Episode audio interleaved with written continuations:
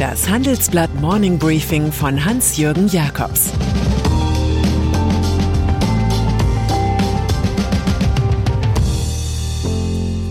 Guten Morgen allerseits. Heute ist Mittwoch, der 27. Oktober, und das sind heute unsere Themen. Onkel Herbert macht Ärger. BioNTech erobert Amerika und Afrika. Neues Systemrisiko im Finanzmarkt. Nach einer kurzen Unterbrechung geht es gleich weiter. Bleiben Sie dran. Die Welt steht vor gewaltigen Herausforderungen. Zum einen die Energiewende voranzutreiben und gleichzeitig den Klimawandel einzudämmen. Und auch der Energieträger Wasserstoff gewinnt weltweit immer mehr an Bedeutung. Doch wie geht es weiter? Erfahren Sie mehr auf dem Handelsblatt Wasserstoffgipfel 2024 am 12. und 13. Juni in Essen. Infos unter handelsblatt-wasserstoffgipfel.de. Mit dem Vorteilscode Wasserstoff 2024 erhalten Sie einen Rabatt von 15% auf die Tickets. Volkswagen. Die Werkshalle in Wolfsburg bei Volkswagen müssen wir uns als Planche vorstellen, auf der Arbeitnehmer und Arbeitgeber permanent mal mit Florett, mal mit Degen herumfuchteln. Etwas gröberer Natur ist die Ansage von CEO Herbert Dies, sich nächste Woche die erste Betriebsversammlung nach zwei Jahren zu schenken, wegen einer Investorenreise in die USA und weil zu kurzfristig geladen worden sei. Provokation und beispielloses Verhalten zürnt Betriebsratschefin Daniela Cavallo. Dies beweise, dass er selbst in dieser Krise weder Empathie noch Gespür für die Situation der Belegschaft hat, so Cavallo. Selbst ist der Mann, dachte sich da der CEO, und bat selbst für den morgigen Donnerstag 200 Beschäftigte zu einer eigenen Verkündigungsshow. Alle anderen können online Fragen stellen. Von einer persönlichen Profilierung auf dem Rücken der Belegschaft spricht Cavallo. Komiker Heinz Erhardt sah es abgeklärter. Solange es Haare gibt, liegen sich die Menschen in denselben. Event der VW-Chef, den Sie wohl allzu liebevoll mal Onkel Herbert nannten, wird mit Sicherheit über Tesla und E-Autos reden. Wenn Sie etwas über Förderprogramme, die Ökoschwäche von Plug-in-Hybridfahrzeugen oder die CO2-Ziele der Industrie wissen wollen, haben wir just am Wolfsburgischen Chef-Eventtag etwas zu bieten. Handelsblatt-Autor Stefan Menzel spricht am Donnerstag um 17 Uhr mit Autoexperte Ferdinand Dudenhöfer. Melden Sie sich an und seien Sie online dabei. Pandemie. Am heutigen Mittwoch präsentieren SPD, Grüne und FDP auf ihrem Marsch in die Regierungsarbeitsgemeinschaft auf Zeit erstmals Gemeinsames. Sie zielen auf eine sogenannte geordnete Beendigung der epidemischen Lage von nationaler Tragweite. Die hatte der alte Bundestag vorerst bis Ende November fixiert.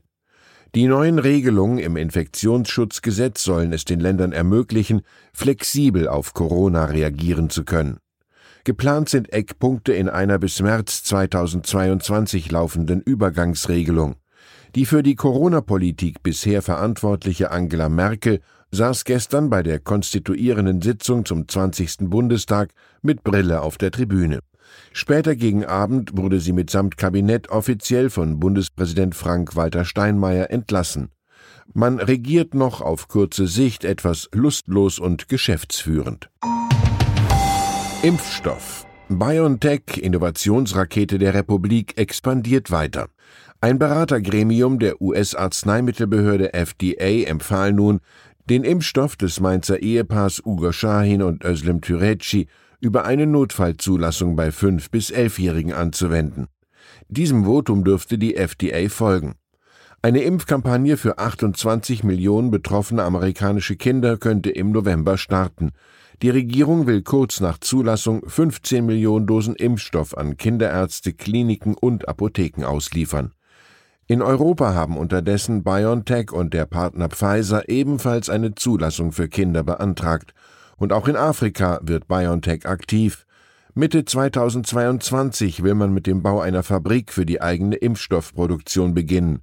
Ein riesiges Produktionsnetzwerk auf dem afrikanischen Kontinent soll entstehen. UN Aufrütteln wollen die Vereinten Nationen kurz vor Beginn der Weltklimakonferenz COP26 in Glasgow. In ihrem neuen Klimabericht steht, die Staaten müssten ihre Klimaanstrengungen versiebenfachen, wenn sie das vereinbarte 1,5 Grad Ziel erreichen wollten. Nach dem Status quo ließe sich der Treibhausgasausstoß bis 2030 nur um 7,5 Prozent reduzieren, nötig seien 55 Prozent Minus. Läuft alles so weiter, werde es auf der Erde bis 2100 um 2,7 Grad wärmer, so die UN. Offenbar denkt die EU-Kommission daran, auch auf neue Atom- und Gaskraftwerke zu setzen. Sie sollen nach dem neuen EU-Standard im Rahmen der Taxonomie als nachhaltige Investitionen gelten und würden stark gefördert werden. EU-Chefin Ursula von der Leyen hat diese Wende auf dem letzten EU-Gipfel am 22. Oktober intoniert. Umweltschützer reichen jetzt in Brüssel eine Protestpetition gegen das Greenwashing von Atom und Gas ein. Geschäftsführer. Er fährt BMW, ist 52 Jahre alt und männlich, arbeitet 47 Stunden pro Woche und verdient 176.000 Euro im Jahr. So also sieht der typische Geschäftsführer einer deutschen GmbH aus, wie die Marktforscher von BBE Media gemeinsam mit dem Deutschen Steuerberaterverband in einer Studie ermittelten, die unserer Redaktion vorliegt. Kolleginnen sind hier nur in neun Prozent der Fälle bekannt. Es ist, als heiße die Sekretärin noch Rehbein und als hole sich die Boy Group rund um den Chef zu Feierabend noch die Zigarren aus dem Humidor. Zu dieser Logik gehört, dass Geschäftsführerinnen mit 145.000 Euro deutlich weniger verdienen. Man sieht also, welchen kleinen Unterschied ein Y-Chromosom von einem X-Chromosom macht. Internet. Kleiner Streit um die Deutungshoheit bei der Aktie Alphabet, der Google-Mutter. Ist es ein Triumph, wenn die Erlöse im dritten Quartal im Vorjahresvergleich um 41 Prozent auf 65,1 Milliarden Dollar wuchsen? Erwartet wurden 63,4 Milliarden Dollar. Und wenn der Nettogewinn in drei Monaten um 68 Prozent auf 18,9 Milliarden Dollar kletterte, so viel setzt ganz Bertelsmann in einem Jahr um. Oder ist es Anlass zur Skepsis, weil die Werbeerlöse der Videoverwurstungsmaschine YouTube nur auf 7,2 Milliarden Dollar stiegen, obwohl 7,4 Milliarden erwartet waren. Und auch die Umsätze der Google Cloud lagen mit 4,99 Milliarden Dollar unter den Erwartungen von 5,07 Milliarden. Der Aktienkurs jedenfalls gab leicht nach, da Google Cloud und YouTube die größten Wachstumstreiber des Konzerns sind. Wir lernen bei Warren Buffett, Preis ist, was du zahlst, Wert ist, was du bekommst. Banken. Ein großer Hit der globalen Finanzinvestoren war in den vergangenen Jahren die Sparte Private Credit, das Ausleihen von Geld für ökonomische Feldzüge. Vor allem Private Equity Gruppen haben im Schattenbankensystem ordentlich abgeräumt. Ein Markt von rund einer Billion Dollar entstand. Nun kommt die Warnung von der Ratingagentur Moody's. Ein explosives Wachstum führe zum systemischen Risiko. Gründe sind die große Intransparenz in diesem Geldverleihergewerbe, die Kredite seien nicht handelbar und die Standards würden erodieren. Fazit der Ratingagentur Risiken, die sich jenseits der Scheinwerferlichter von öffentlichen Investoren und der Regulierer auftürmen, sind schwer zu quantifizieren, selbst wenn sie große ökonomische Konsequenzen haben. Es wird auch hier ungemütlich, weil zu viel Geld unterwegs ist. Berlin und dann ist da noch Sabine Kunst, Präsidentin der Berliner Humboldt-Universität und Sozialdemokratin, die ganz offenbar aus Frust über ihre Genossen spektakulär den Rücktritt angekündigt hat. Sie protestiert so gegen das neue Berliner Hochschulgesetz der SPD-Grüne-Linke Regierung. Die dort erfolgten wissenschaftspolitischen Weichenstellungen seien gut gemeint, aber schlecht gemacht, findet sie, eine Variation des alten Spruchs, das Gegenteil von gut ist nicht böse, sondern gut gemeint.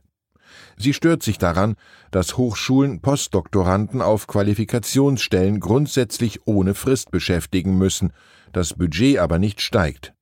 Diese Aktion wehrte man in Bayern als Watschen, in Berlin als Backpfeife für den scheidenden regierenden Bürgermeister Michael Müller. Er regierte zusehend mit Murphy's Law.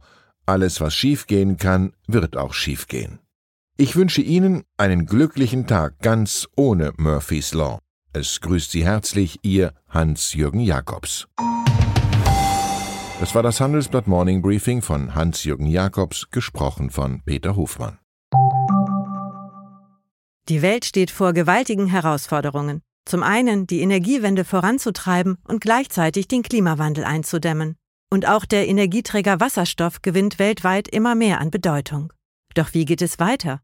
Erfahren Sie mehr auf dem Handelsblatt Wasserstoffgipfel 2024 am 12. und 13. Juni in Essen. Infos unter handelsblatt-wasserstoffgipfel.de. Mit dem Vorteilscode Wasserstoff 2024 erhalten Sie einen Rabatt von 15% auf die Tickets.